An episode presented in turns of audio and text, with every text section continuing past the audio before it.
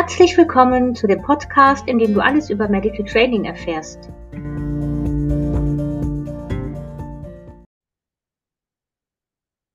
Guten Morgen, liebe Nicole. Hallo, liebe Anja. Wie geht's dir?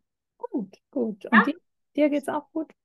Ja, mir geht es, ähm, mir geht es auch gut. Ich bin noch so ein bisschen, ähm, wie soll ich sagen, ähm, gestern hatte ich so einen Tag, wo, wo mich so diese Hundeszene so ein bisschen runtergezogen hat. Es gibt manchmal so, so Tage, da habe ich das. Es ist jetzt nicht dramatisch, aber da habe ich so gemerkt, ähm, dass mich so diese, ähm, dass mich so der gewaltvolle Umgang mit Hunden doch ähm, sehr, ähm, sehr triggert und so traurig und manchmal auch mutlos macht. Aber heute ist das schon wieder vorbei. Aber ich wollte es auch nur noch mal sagen an- oder ansprechen, weil ich glaube, dass es vielen Kolleginnen so geht manchmal. Ich weiß nicht, ob es dir auch so geht. Auch? Manchmal geht's mir so, ja. Ich hatte neulich Ja, auch so einen Tag, wo ich gedacht habe, und dann habe ich mir überlegt, okay, wie gehe ich damit um? genau. Und ähm, habe mir vorgenommen, die Leute doch auf nette Art und Weise vielleicht dann öfter mal doch noch mal drauf anzusprechen. Okay. Ähm, genau. Und äh, damit es mir damit auch ein bisschen besser geht. Und Welche Menschen sprichst du an? Sprichst du die auf der Straße an, die du siehst, wo du so einen sehr gewaltvollen Umgang bemerkst? Na, es ging da jetzt zum Beispiel gerade nicht um gewaltvolle Geschichte. Da ist immer die Frage, macht es in dem Moment Sinn, wenn die Leute sehr hochgefahren sind, aber überhaupt solche Dinge anzusprechen, wenn ich merke, die Leute machen sich vielleicht zu wenig Gedanken. Also ich war neulich auf einem Dorffest und da war es sehr laut und dann meinte jemand, der müsste mit seinem Hund dahin und dann bin ich einfach hin und habe gefragt, ob er nicht den Hund lieber nach Hause bringen will, auf eine nette Art und Weise und naja, die Frau hat den Hund dann genommen und hat ihn nach, also der Mann hat den Hund mitgebracht und die Frau hat ihn dann genommen und hat ihn nach Hause gebracht. Okay. Und ähm, genau, aber ohne jetzt irgendwie Vorwürfe zu machen und zu sagen, oh, können Sie nicht machen oder so, sondern halt wirklich, ähm, ja, aber meint, dass es vielleicht nicht für den Hund doch zu Hause besser wäre. Mhm. So halt, ne? Und ähm, dann geht es mir zumindest in dem Moment damit besser. Und ich finde immer, wenn die Leute ähm, mit ihrem Hund gerade schimpfen oder hochgefahren sind, glaube ich nicht, dass es ankommt. In gar keinster Weise. Deswegen äh, versuche ich da nicht unbedingt was zu sagen. Weil ich glaube, dass es dann eher noch ähm, die Leute noch fester an ihrer Meinung sind und dass das in dem Akutfall nichts bringt. Ja, das äh, sehe ich genauso und ich sage eigentlich so gut wie nie etwas, weil ich genau auch diese Erfahrung gemacht habe, dass Menschen sich dann natürlich auch, sind ja auch hilflos in dem Augenblick, wo sie so einen Umgang mit dem Hund pflegen und sich dann ähm, noch hilfloser und noch angegriffener fühlen und letztendlich ist der Hund dann derjenige, der diese Hilflosigkeit dann auch letztendlich nochmal ausbaden muss, ne? Also manchmal ergibt es sich, wenn man Menschen immer wieder sieht, also so im privaten Umfeld, dass man vielleicht da irgendwie, also nicht, dass ich jetzt sage, kann man eh nichts machen, aber ähm, in so einer Akutsituation, manchmal fällt mir was ein, was vielleicht passen könnte, aber die Leute dann auch im Endeffekt beschimpfen, weil sie mit dem Hund schimpfen. Zum einen denke ich, wie gesagt, es kommt nicht an und zum anderen bin ich dann besser. Nee. Also äh, die Leute schimpfen mit dem Hund, weil der Hund was tut, was sie nicht wollen. Und wenn ich mit den Leuten schimpfe, mache ich doch eigentlich genau dasselbe. Ähm, wenn es, wie gesagt, sich in irgendeiner Form ergibt, dass man da ähm, in Ruhe drüber reden kann oder so, dann ja. Hm. Aber anschimpfen, hm. also finde ich, ist nicht der richtige Weg und ich habe es noch nicht so gefunden. Also nicht, dass ich sage, dann ist das so und wir lassen es so. Aber wie gesagt, das passt für mich dann nicht. Ja. naja, aber äh, wenn es gut geht und äh, auf eine nette Art und Weise ansprechen, dann ja, Ja. ich, hilft das einem selber schon auch. Man hat das Gefühl, man hat was verändert, in dem Moment vielleicht. Ja, naja, und wir, also deshalb machen wir unter anderem ja auch diesen Podcast und versuchen das bedürfnisorientierte und positive Training, egal ob im jetzt im Medical Training Bereich oder in allen anderen Belangen im Umgang mit dem Hund ja in die Welt zu tragen. Und dann habe ich doch jetzt perfekt die Schleife gezogen zu dem heutigen Thema.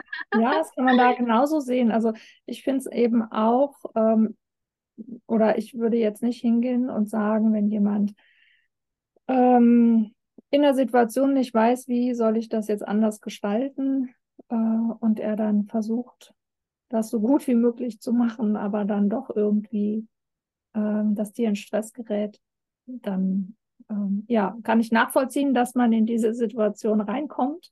Ja. Und ähm, im Endeffekt kann ich auch so ein bisschen nachvollziehen, wenn es im Alltag irgendwann mal passiert, weil man weiß ja nie, was mit in den Menschen gerade vorgeht. Ne? Also wenn das so ein, so ein ähm, Trainingsschema ist, ist das was anderes. Aber wenn jemand, ich sag mal, mal explodiert, äh, da reagiert jeder anders. Es gibt Menschen, die sagen, würde ich nie tun oder so. Aber ähm, man hat einfach verschiedene Emotionen, unterschiedliche gute oder schlechte Tage und da kann auch mal was aus einem rausplatzen und so weiter. Also von daher, beziehungsweise wenn man sich in der Situation in irgendeiner Form hilflos gestresst fühlt, dass man dann unter Umständen auch schon mal übergriffig mit dem Tier ist, weil man sagt, das muss aber jetzt oder keine Ahnung. Und dann, ja, hat man vielleicht gerade keine Muße, um da mal in Ruhe drüber nachzudenken. Manchmal ist es auch gut eben, wenn man jemand von außen hat. Deswegen ist es immer schön, wenn eben viele hier diesen Podcast hören, weil sie dann eben nochmal Impulse von außen kriegen.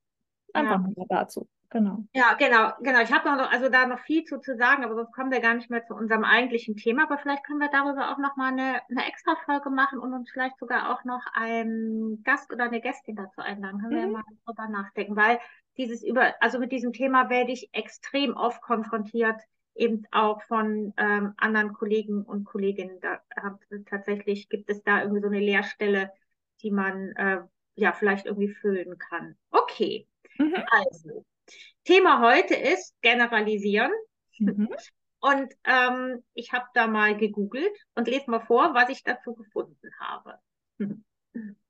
Also, was bedeutet generalisieren? Eine Verhaltensweise zu generalisieren bedeutet, diese Verhaltensweise an diversen Orten, in den unterschiedlichsten Situationen, zu den unterschiedlichsten Uhrzeiten, Uhrzeiten, Tag wie Nacht, unter verschieden starker Ablenkung mit dem Hund weiter zu üben.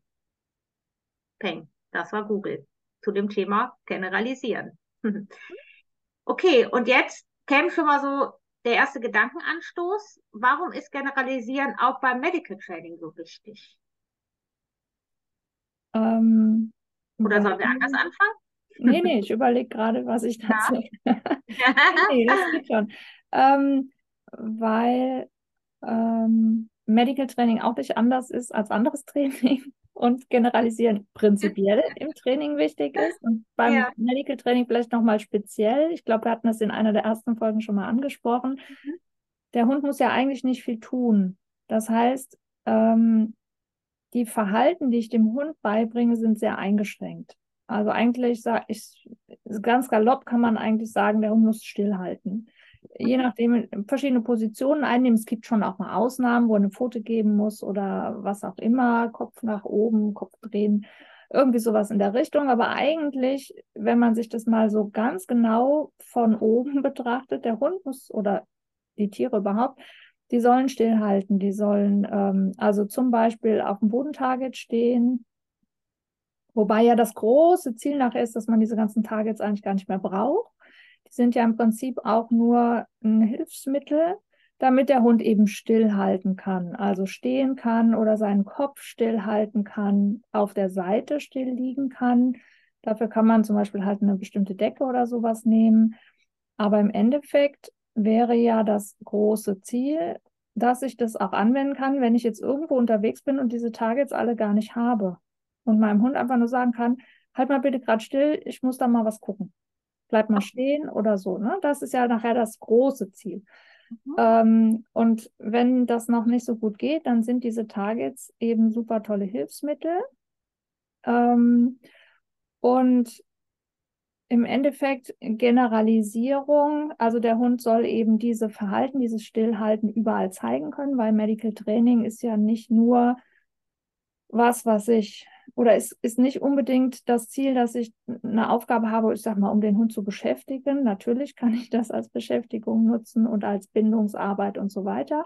Aber im Endeffekt geht es ja darum, dass ich eben den Hund nachher behandeln, pflegen kann und so weiter, also bürsten kann oder den eine Zecke wegmachen kann, eine Wunde behandeln, dass er beim Tierarzt untersucht wird und so weiter.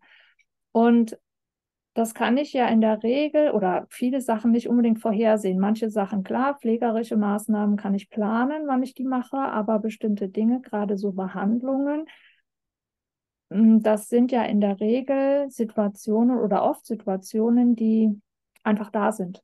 Und in dem Moment muss ich was tun. Der hat eine Klette im Fell, der hat eine Zecke irgendwo, der hat sich verletzt und ich muss mal gucken, was weiß ich, da ist ein Dorn drin in der Pfote. Das sind ja alles Dinge, wo ich nicht sagen kann, okay, ähm, wir machen immer die Ohren, keine Ahnung, nachmittags um drei Uhr sauber, weil da habe ich Zeit. Wenn der sich verletzt hat, kann ich nicht sagen, das machen wir dann, wenn wir zu Hause sind, irgendwie, keine Ahnung. Kann also auch sein, dass das mitten auf dem Spaziergang, von mir aus mitten in der Stadt oder sonst irgendwo passiert. Und dann will ich dieses Verhalten ja abrufen können. Und ein Grund, äh, Grundregel, sage ich mal, äh, im Training ist eigentlich oder im Umgang mit dem Hund, du kannst nichts von dem Hund erwarten, dass er das also auf ein Signal hin freiwillig tut, was du nicht mit ihm geübt hast. Also es kann sein, dass es funktioniert, wenn ich immer nur zu Hause trainiere, dass auf einmal auch mitten in der Stadt, wenn ich den Hund frage, kannst du mal dein Kind auflegen? Und ich muss mal gerade da in deinem Kopf was gucken, dass das funktioniert, aber ich kann das nicht erwarten. Also wenn er das tut, ist es ein Geschenk, sage ich mal aber ich kann es nicht erwarten. Also muss ich all diese Situationen im Endeffekt, wenn ich will, dass es auch überall so funktioniert, muss ich sie trainieren oder sollte ich sie trainieren. Und dann gibt es noch so eine, naja, Faustregel könnte man sagen, dass es auch nicht für jedes und immer und alles gilt. Aber man sagt, wenn man so zehn verschiedene Situationen generalisiert hat, dann ist es bei der elften egal. So ungefähr. Ah, okay, weil also warum ist das dann bei der Elfen egal?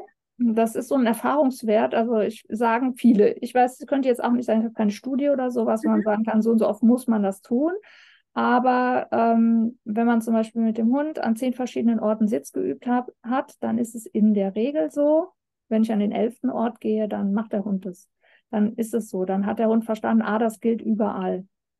Okay, das heißt, durch Generalisierung erhöhe ich die Flexibilität des Hundes. So könnte man das. Okay. Ja, ja, weil die Hunde ja kontextspezifisch lernen. Das heißt, die lernen die Umgebung mit. Und wenn ich, ähm, wir haben auch mal so kleine Spielchen, ich will nicht sagen Untersuchungen gemacht, bei ähm, hier bei den Top-Trainern zum Beispiel, dass wir gesagt haben, mach mal eine Woche ähm, eine bestimmte Übung immer an einem Ort. Also du gehst, was weiß ich, dreimal am Tag mit deinem Hund oder von mir aus auch nur einmal am Tag mit deinem Hund im Wohnzimmer eine bestimmte Ecke und da lässt du ihn zehnmal Sitz machen und dafür wird er belohnt.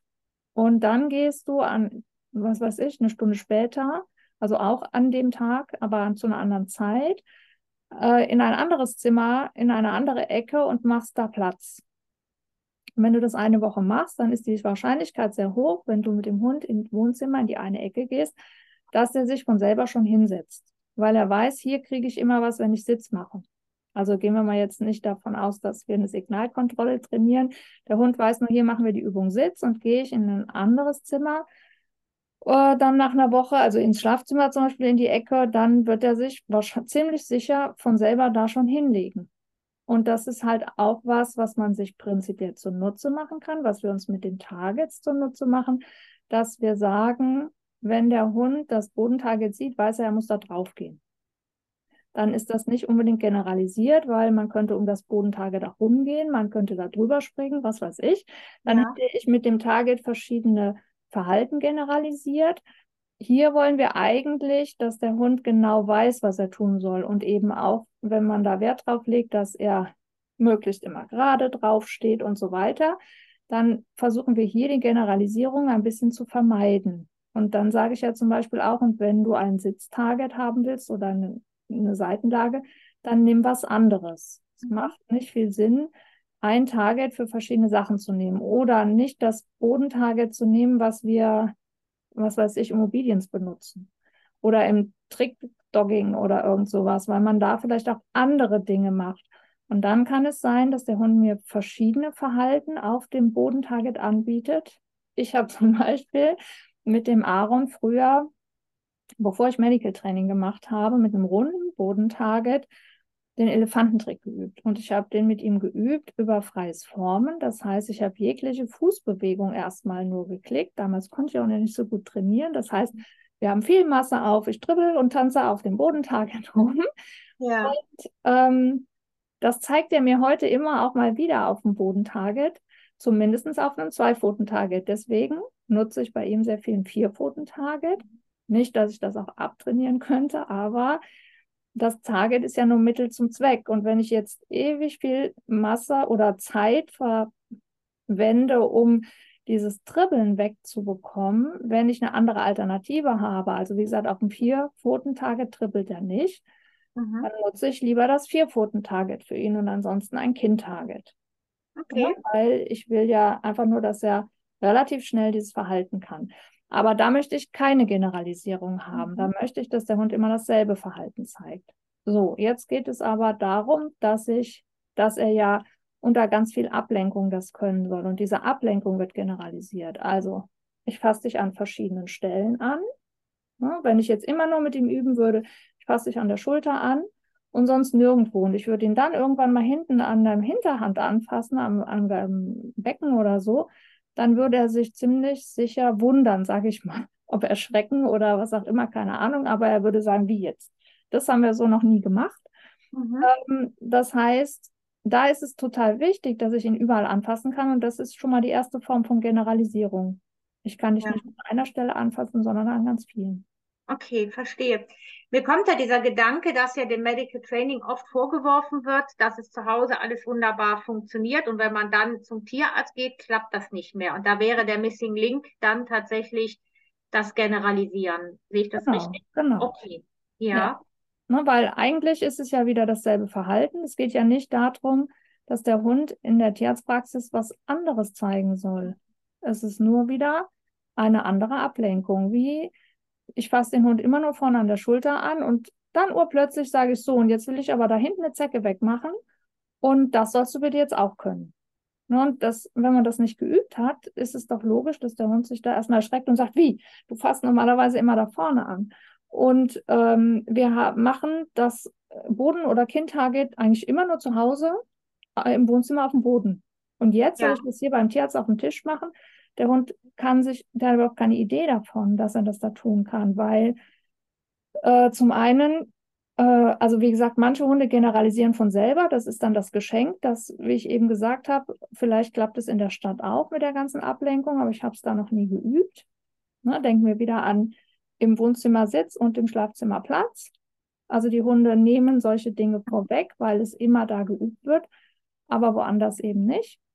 Und ähm, die andere Geschichte ist, dass ja dann auch noch viel Aufregung dazu kommt. Und wenn ich nur zu Hause in Ruhe mit dem Hund das übe, was sinnvoll ist am Anfang, aber ich habe zum Beispiel zu Hause noch nie geübt, kannst du das auch, wenn dein Herz ein bisschen schneller klopft, wenn du ein bisschen aufgeregt bist. Also der kann ja, ähm, das kennen wir auch, wenn wir aufgeregt sind, dann vergessen wir auf einmal Dinge. Also mir geht das zumindest so ich will irgendwas äh, noch ansprechen oder erklären und dann bin ich aber in der Situation aufgeregt, warum auch immer. Und zu Hause denke ich, ach Mist, jetzt hast du das gar nicht gefragt. Mhm. Ähm, das Gehirn schaltet dann einfach aus und das hat auch was mit der Evolution zu tun oder mit der, ähm, also das Gehirn ist einfach so. Wenn Stress da ist, ist Denken erstmal nicht angesagt, dann ist Handeln angesagt. Und dann schaltet so ein bisschen das Großhirn aus das bedeutet eben auch, wir müssen dafür sorgen, dass die Hunde diese Verhalten aus dem FF können, aus dem Schlaf können. Wie das früher in der Schule immer die Lehrer gesagt haben, wenn ich dich nachts um drei Uhr genau. wecke, musst du das wissen. Genau. So ist das hier eben auch. Und das funktioniert aber nur oder sicherer, sagen wir mal so, wenn ich das generalisiere. Ich will nicht behaupten, dass es nicht geht, wenn ich äh, 20.000 Wiederholungen habe irgend sowas und immer nur in der Küche trainiert habe, dass das dann auch woanders geht und vielleicht auch beim Tierarzt geht. Aber ich kann das nicht ähm, sicher voraussagen, dass das so sein wird. Und es gibt ja auch Berichte, weil du sagst, es heißt immer wieder, in der Realität funktioniert es dann nicht beim Tierarzt. Es gibt aber genauso viele Berichte, auch wo die Leute sagen, boah, ich bin total erstaunt, ich habe das zu Hause ein bisschen geübt ja. und dann klappt das. Und meine Erfahrung ist, dass das bei den Hunden klappt, die nicht so massive Angst haben. Mhm die, die ganz viel Angst haben, ähm, da ist so viel Adrenalin da, dass die eben nicht mehr denken können. Die haben das einfach vergessen. Wie wenn ich äh, aufgeregt bin und zu Hause dann auf einmal, ah ja, stimmt, habe ich, hab ich nicht mehr dran gedacht. Ähm, und deswegen ist es so wichtig, zum einen das ganz oft zu üben und zum anderen, wie gesagt, dadurch, dass wir das in verschiedenen Orten machen, ähm, ist der Hund nicht mehr so aufgeregt, weil er gesagt hat, weil, und, und es ist ja auch nicht so, dass ich sage, ich gehe von zu Hause direkt in die Tierarztpraxis, der Schritt ist zu groß. Aber ich nehme mir halt ganz viele verschiedene Orte. Und dann kommt wieder dieses, wenn ich es an zehn Orten zum Beispiel trainiert habe, ist der elfte egal. Also wie gesagt, das ist auch nur so eine Faustregel und ein Erfahrungswert, aber an, je mehr äh, Variabilität ich reinbringe, umso weniger bedeutend wird das. Im Gegensatz zu, wenn ich eben ein Verhalten immer exakt gleich haben will, wieder der Hund muss gerade auf dem Target stehen, beziehungsweise ich mache Sitz immer nur im Wohnzimmer in der Ecke.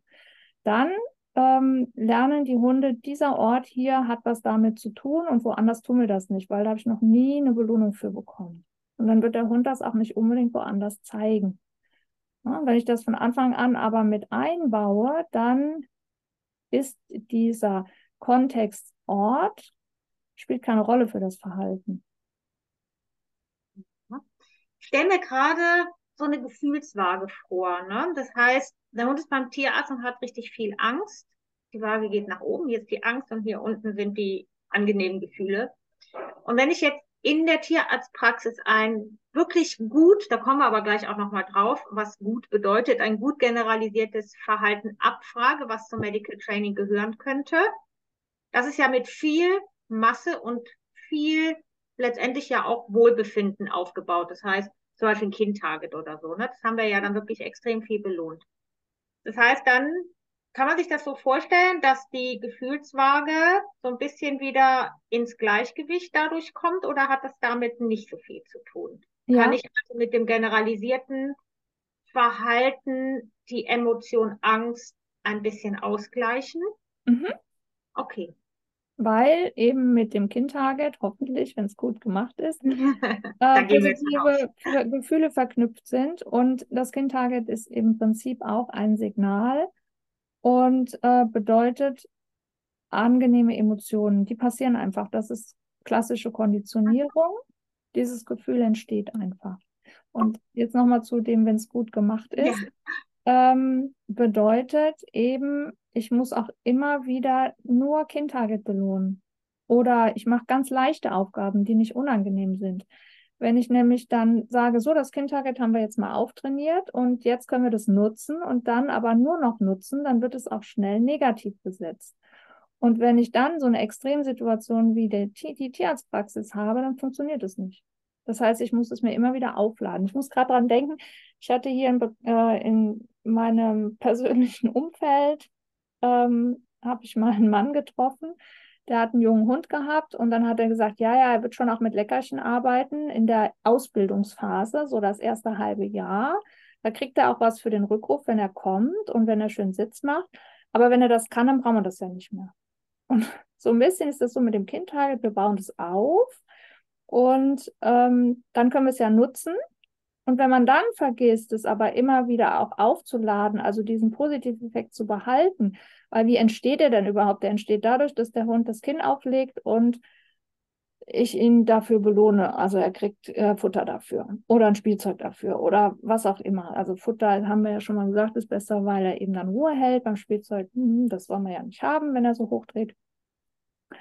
Ähm, und wenn, ähm, jetzt habe ich gerade den Faden verloren. Achso, und wenn ich aber danach nur noch das, also vergesse, das und kann ich gut nachvollziehen, dass man irgendwie, wenn man sich keinen Plan schreibt und das nicht bewusst macht, dass man das relativ schnell vergisst und sagt, ah ja, da ist was, komm mal gerade her, wir haben doch das Kind-Target geübt, ich mach dir mal die Zecke weg, ah, du hast was am Auge, da ist eine Klette drin, mach mal bitte.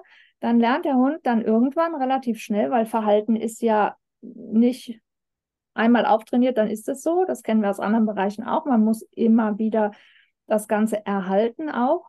Und dann kippt es aber, dann habe ich negative Emotionen, weil ich immer so an dieser Grenze arbeite. Und äh, dann kann es auch schnell sein, dass die Hunde sagen, ach, ich weiß nicht, ob Kindtag jetzt so eine gute Idee ist, weil da machen wir immer doofe Sachen. Dann kommt die wieder mit der Salbe, da kommt die wieder mit dem und jedem und dann tut es weh und zwickt. Und wie gesagt, wenn man die Waage hält, dass die Hunde sagen, Kindtag ist eigentlich toll, äh, und es kleinschrittig immer wieder aufbaut und übt und erhält, dann ähm, hat man gute Chancen, dass ähm, der Hund dann eben auch in einer Extremsituation das zeigt. Ja, da habe ich, es ist echt gut, dass du das ähm, auch nochmal so ausführlich ähm, erzählst, weil ich könnte mir vorstellen, dass da einige Menschen in diese Falle tappen. Da wäre ich nämlich auch fast reingetappt, aber ich habe mich daran erinnert. Ich hab, wir hatten ja jetzt am letzten Wochenende unser letztes Ausbildungsmodul und da habe ich ja mit dem Oliver Fiebermessen geübt und dafür sollte er ja auch im Kindtarget sein und das hat, finde ich, auch super funktioniert. Aber ich habe schon gemerkt, dass er so in den letzten Ausführungen etwas langsamer zum Kind-Target gegangen ist. Und dann habe ich jetzt, heute haben wir Freitag, ich habe quasi von Sonntag bis, bis heute ähm, nur geh schnell auf den Kind-Target, da gibt es ganz viel Rindfleisch und dann kannst du wieder runtergehen. Also ich habe das quasi genauso gemacht. Das heißt, ich habe nochmal eine, eine ganze Gefühlswaage nochmal ein bisschen nach oben verschoben, dass die positiven Gefühle da auf jeden Fall richtig doll überwiegen. Das finde ich wirklich einen sehr, sehr wichtigen Hinweis. Ja. ja. Und eben auch, ähm, das Kind-Target ist immer, also der Hund soll immer dasselbe Verhalten zeigen, aber er soll es eben unter ganz viel Ablenkung zeigen, jetzt wieder auf das Generalisieren bezogen. Ja. Ähm, wie gesagt, wenn ich mit dem Hund das an verschiedenen Orten einfach übe, dass er das ausführt, dann wird, wie gesagt, der Ort nicht so wichtig. Also dann mhm. ist es nicht so, ähm, dass er überlegt, was sollen wir jetzt tun. Der Bob Bailey spricht immer von einem Stimulus Picture, also ein Reizbild, wenn man es auf Deutsch übersetzt. Das heißt, nicht nur der Waschlappen für das Kind-Target oder eben die Unterlage für die Seitenlage sagt dem Hund, um was es geht, sondern eben auch der Ort unter Umständen, wenn ich es immer nur an demselben Ort mache, ähm, die Haltung des Menschen. Äh, hat bestimmt der ein oder andere schon mal erlebt, wenn er vor dem Hund steht, wie üben wir Sitz, der Hund ist frontal zu mir und sagt, man sagt Sitz und dann übt man das. So, und wenn ich jetzt will, dass der Hund zum Beispiel neben mir Sitz macht, dann gibt es ganz viele Hunde, die stehen neben einem und wenn man Sitz sagt, dann gehen die erstmal nach vorne und setzen sich vor einen. Oder aber, wenn der Mensch auf dem Boden sitzt, dann können die das auf einmal nicht. Dann sagt man Sitz und es geht nicht. Weil der Hund diese Position des Menschen oder wie er zum Menschen ist, mit verknüpft hat. Na, das ist eben auch was beim Medical Training. Wenn ich zum Beispiel Kind-Target immer nur von vorne übe und der Hund legt das auf oder Bodentarget, der kommt auf mich zu. Und jetzt will ich aber an der Seite was machen ähm, und ich habe den immer nur von vorne belohnt. Und dann gehe ich an die Seite. Dann kann durchaus sein, dass der sich rumdreht und sagt, nee, so gehört es nicht. Ähm, so kann ich hier nicht stehen, weil oder mein Kinn auflegen und du bist an der Seite, geht nicht. Das heißt, solche Sachen muss ich eben auch generalisieren, dass der Hund das Kindtage zeigen kann, egal wo ich mich befinde, egal, was wir eben schon hatten, wo ich ihn anfasse. Und dann kommt dieses mit den Gegenständen. Ne? Wenn ich ähm, bei mir in der Ausbildung sage ich immer, die Leute sollen die Aufgaben durchführen, zum Beispiel äh, mit drei verschiedenen Gegenständen. Den Hund einfach mal berühren. Mhm. Und äh, noch besser ist natürlich noch viel mehr. Zehn oder so sollte man nehmen, die alle irgendwie unterschiedlich sind, aber keine, erstmal keine äh, Gegenstände, die der Hund irgendwie gruselig findet. Also wo er eine schlechte Vorerfahrung mit hat, wie die Zeckenzange, eine Spritze, äh, von mir aus die Krallenschere oder irgend sowas. Schermaschine oder eine bestimmte Bürste. Ja, wenn der Hund damit schon schlechte Erfahrungen gemacht hat, fange ich damit im Training nicht an, sondern ich nehme mir irgendwas, was er nicht kennt und wo er keine Angst vor hat Aha. und berühre ihn damit. Und wenn ich dann hingehe, also ich habe zum Beispiel einen Stift, den ich nehme, ein Radiergummi habe ich jetzt gerade hier, man könnte hier so eine Flasche nehmen. Ich habe immer ganz viele Sachen auf meinem Schreibtisch. ähm, oder ich könnte auch mal was Weiches nehmen, ein Tuch oder ein Taschentuch oder irgendwas. Ich könnte, was ich auch mal sage, ein Päckchen Taschentücher, weil das raschelt so ein bisschen. Ähm, und wenn ich das äh, entweder in einer Trainingseinheit oder in verschiedenen Einheiten so hintereinander mache, dann wird es irgendwann gar nicht mehr wichtig. Wenn ich immer nur denselben Gegenstand nehme und dann nehme ich plötzlich einen anderen, sagt der Hund genauso wieder, was ist das? Wie wenn ich ihn nur vorne anfasse und dann hinten. Okay. Und wenn ich so viele verschiedene Gegenstände nehme, sage ich auch immer so schön, der Elfte ist egal. Mhm. Also dann ist es, ähm, dann fällt dem Hund gar nicht mehr auf, was ich da nehme, mehr oder weniger. Und er guckt nicht mehr so genau hin, weil er sagt, ja, die hat immer irgendwas in der Hand.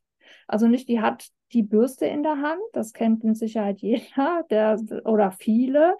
Ich nehme, keine Ahnung, die Zeckenzange, ich nehme die Krallenschere und der Hund ist weg. Ich nehme eine bestimmte Salbe oder Augentropfen und der Hund verschwindet.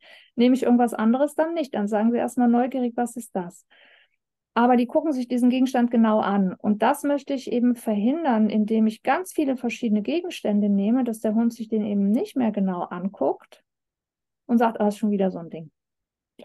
Und dann kann ich auch nachher Gegenstände einbringen ins Training, die er schon negativ verknüpft hat, weil er gar nicht mehr so genau hinguckt.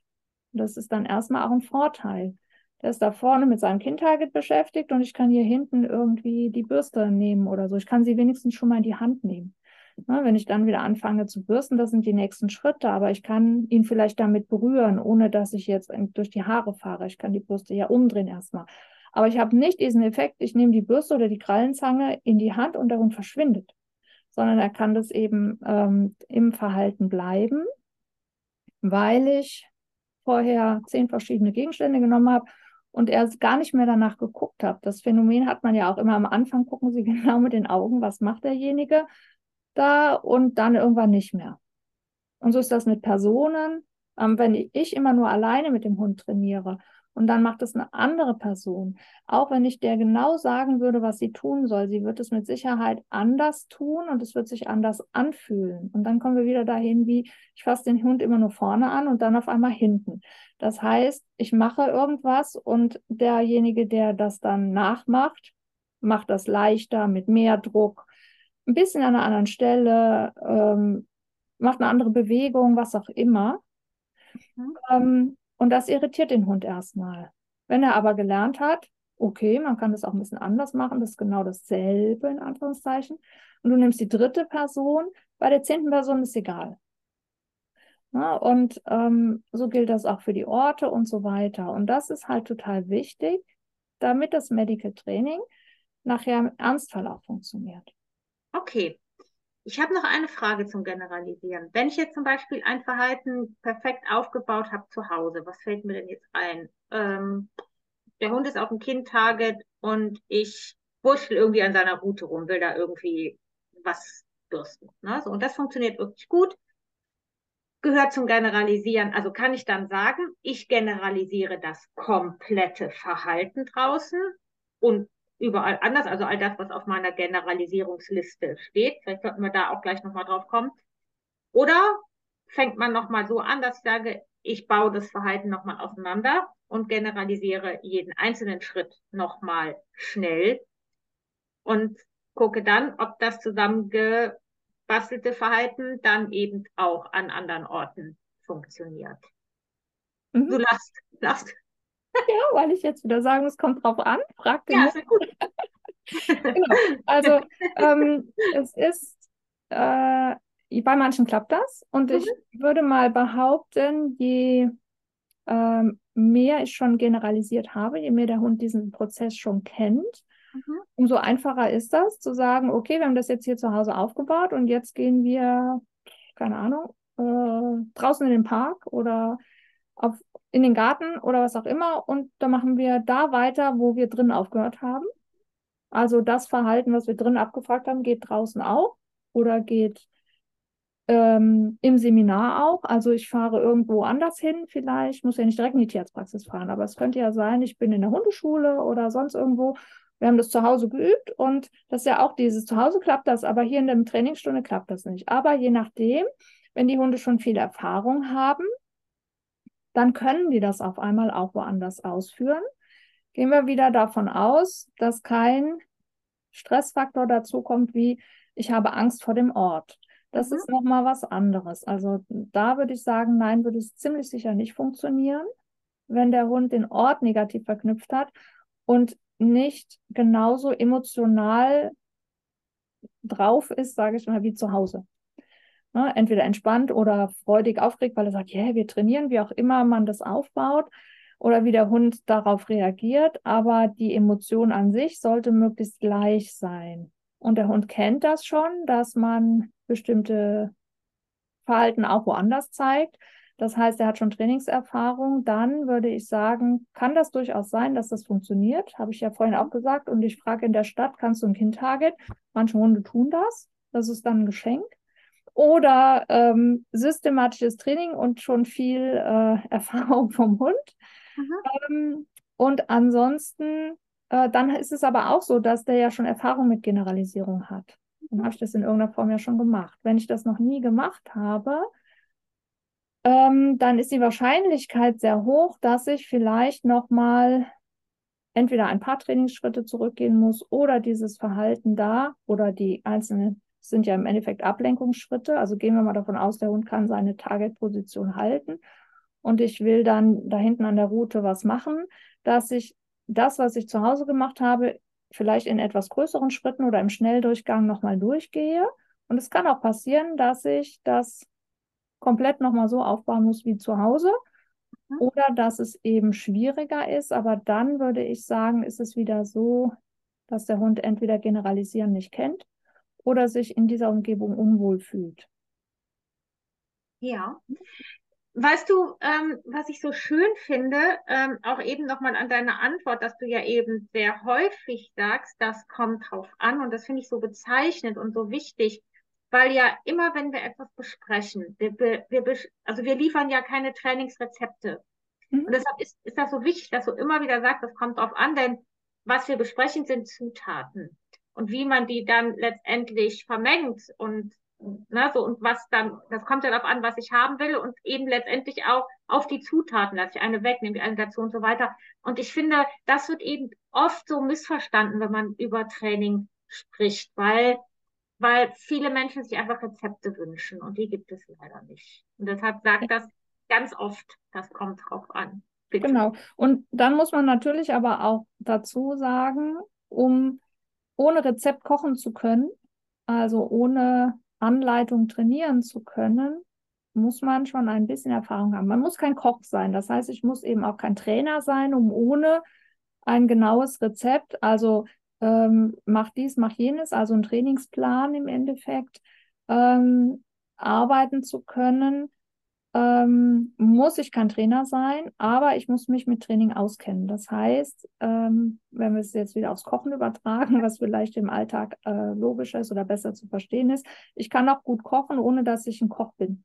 Mhm. Ja, aber ich brauche Erfahrung im Kochen, sonst funktioniert es nicht.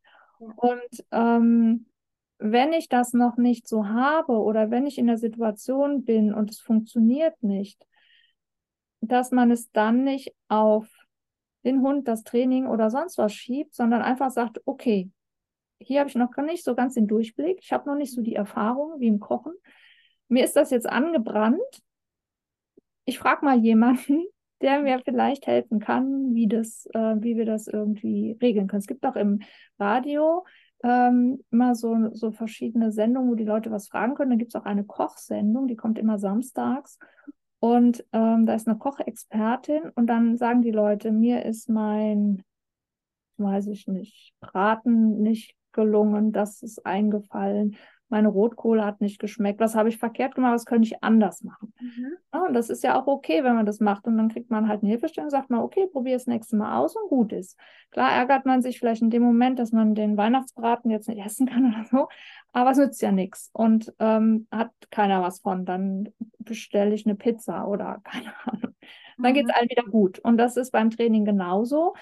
Ähm, klar kann ich mich ärgern, dass es jetzt beim Tierarzt nicht geklappt hat, aber wem hilft es? Niemandem. Es macht eigentlich die Situation nur schlechter, weil sich alle doof fühlen. Es ist logisch, dass man denkt, ah Mist, hat nicht geklappt oder was heißt logisch, aber ähm, menschlich. Aber wenn ich das wieder von oben betrachte, wem nützt es? Keinem. Also man fühlt sich nicht gut damit. Ja, sondern lieber überlegen. Ich sage immer, wenn es einen Rückschritt gab oder wenn es ein, ähm, nicht funktioniert hat, dann sollte man das einfach als ähm, Ist-Stand-Analyse sehen und einfach gucken, hat gar nichts funktioniert, was davon hat funktioniert, was hat nicht funktioniert. Und ich finde, dass wenn man es dann eben mal die Enttäuschung, diese Emotionen weg nimmt oder verarbeitet hat und man analysiert diese Situation nochmal, dann kann man das ganz toll als Hilfestellung nehmen für, wie kann ich mein Training anders gestalten, damit es funktioniert. Weil dann kommen wir wieder zu diesem, mache ich das nach Kochrezept oder versuche ich das Training selber zu gestalten? Ähm, ich sollte oder ich bin immer ein Freund davon, möglichst schnell dahin zu trainieren, dass ich auch einen Erfolg habe und was damit anfangen kann. Und man kann so viele verschiedene Dinge trainieren, aber die Frage ist immer, wo ist mein Ziel? Mhm. Da will ich hin. Also ich möchte zum Beispiel, dass es funktioniert, dass der Hund in der Tierarztpraxis auch dieses Verhalten zeigt. Dann muss ich, oder dann hilft es mir, ich bin schneller, wenn ich ähm, genau analysiere, warum denn genau hat er das jetzt nicht zeigen können in der Praxis. Hatte es was damit zu tun, dass wir noch nicht genug geübt haben? dass wir es gar nicht mit anderen Personen geübt haben. Habe ich vielleicht irgendeinen Gegenstand nicht eingebaut, mhm. ähm, bestimmten Geruch nicht, was auch immer. Das heißt, kann der Hund das Kind-Target aushalten, wenn er auf einmal Alkoholgeruch riecht? Na, kann er das zeigen, das Kind-Target, oder geht das nicht? Das heißt, dann habe ich noch nicht genug Generalisierung, wenn wir wieder bei dem Thema Generalisierung sind, auf das Kind-Target, weil mit einem Alkoholgeruch in der Nase geht es nicht. Ähm, oder hat es damit gar nichts zu tun? Habe ich das vielleicht trainiert und es hat was mit, ich sag jetzt mal, weil er vorher draußen im Wartezimmer einen anderen Hund getroffen hat und völlig aus der, von der Rolle ist und irgendwie fix und fertig ist. Oder hat es was damit zu tun? Ganz häufig haben wir solche Sachen, dass da Trigger sind. Und die sind sehr schwierig zu trainieren. Also es gab mal eine schlechte Erfahrung ähm, mit, was weiß ich, einem Tierarzt, der einen Kittel anhatte. Oder es gab eine schlechte Erfahrung mit der Schermaschine, mit irgendwas. Mhm. Und das ist vielleicht was, was den Hund dann in dem Moment total stresst. Das Dumme an diesen Ängsten ist, dass die sehr schnell generalisiert wieder werden. Es gibt ja verschiedene Formen von Generalisierung äh, auf unterschiedliche Dinge. Das heißt, das hatten wir ja schon mal so ein bisschen angesprochen, der Hund hat vielleicht Angst, weil er beim ähm, irgendwie die Erfahrung gemacht hat, auf dem Tierarzttisch tut es weh, weil er habe ich eine Spritze bekommen. Dann ist der Tierarzttisch äh, ein Reiz oder ein Signal für gleich wird es unangenehm, dann ist es der Tierarzt vielleicht, dann ist es der Tierarztraum, dann ist es die Fahrt mit dem Auto dahin, auf die, die Straße und so weiter. Das heißt, diese ganzen Reize drumherum kündigen an, gleich, oder es war da schon mal blöd.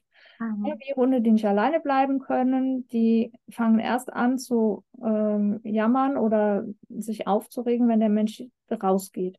Und dann merken sie immer, wenn der sich die Schuhe anzieht, geht er gleich raus. Immer wenn der den Schlüssel nimmt, geht er gleich raus. Das heißt, diese ganzen Reize werden generalisiert, wenn sie in Zusammenhang stehen mit diesem unerwünschten Ereignis. Mhm. Und das ist was, was ich, was sehr schwierig ist, erstmal zu trainieren, also nicht unmöglich, aber es braucht, zum einen muss ich eigentlich alle Reize ausschalten, die da eine Rolle spielen. Ähm, und ich muss ähm, das ganz häufig wiederholen. Ich muss die positiv besetzen wieder.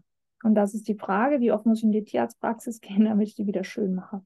Und wenn ich aber bestimmte Reize kenne, wenn ich weiß, immer wenn das passiert, dann reagiert der Hund so und er hat es vielleicht noch nicht so generalisiert auf die anderen Reize, weil die viele positive Erfahrungen wieder mit sich bringen, dann finde ich es immer sinnvoll zu überlegen, kann ich das irgendwie vermeiden? Also jetzt mal unabhängig von der Tierarztpraxis finde ich immer sehr spannend, wenn Hunde zum Beispiel im Stehen oder im Sitzen die Krallen geschnitten bekommen haben bisher und man baut ein ganz anderes Kooperationsverhalten auf oder eine ganz, schafft eine ganz andere Situation. Zum Beispiel, ich lege den Hund in Seitenlage und baue es mir dann neu auf.